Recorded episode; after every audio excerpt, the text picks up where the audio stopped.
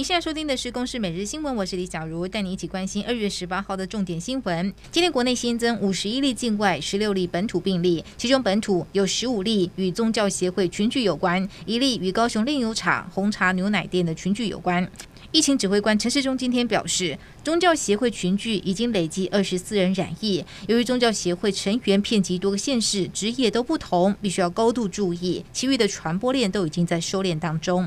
近来有不少民众不满配合防疫框列隔离，却得自费住防疫旅馆。指挥中心指挥官陈时中今天就宣布，考量民众接受隔离是为了配合防疫政策，也牺牲了许多，加上各县市补助参差不齐，因此相关的费用中央决定概括承受，一律由中央的预算来支应。实施期间回溯到去年的十二月十四号到今年的二月十八号，出估人数有六千人左右。民众接受防疫旅馆费用补助之后，仍然可以申请每天一千块的防防疫补偿费用。第四十五届台日经济贸易会议今天闭幕式，日台交流协会会长大桥光夫重申欢迎台湾加入 CPTPP，而台日关系协会会长邱宇仁也认为，日本的具体回应为台湾加入 CPTPP 带来了一线曙光。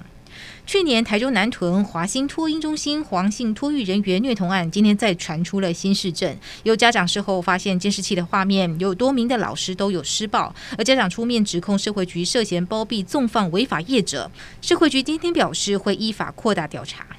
主计总处公布一百一十年全年受雇员工薪资统计，尽管去年国内经济成长率高达百分之六点二八，但是物价上涨的压力之下，全年实质经常性薪资落入负成长为四万一千四百二十二元，年减百分之零点零四，是近五年首次全年负成长。主计总处也首次发布各县市企业雇佣员工薪资统计，以新竹市平均九十七点二万元最高，主要是竹科厂商的带动。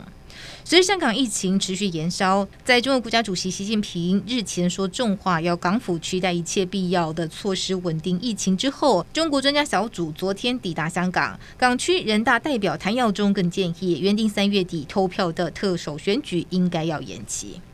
乌克兰东部紧张局势升温，俄罗斯先指控乌克兰政府军在十七号凌晨朝乌东地区炮击，违反明斯克条约。乌克兰军方已经否认此事。不过，密集的炮击也导致卢甘斯克地区许多的房屋遭到炮弹波及，当地的电力和天然气管线也遭到破坏。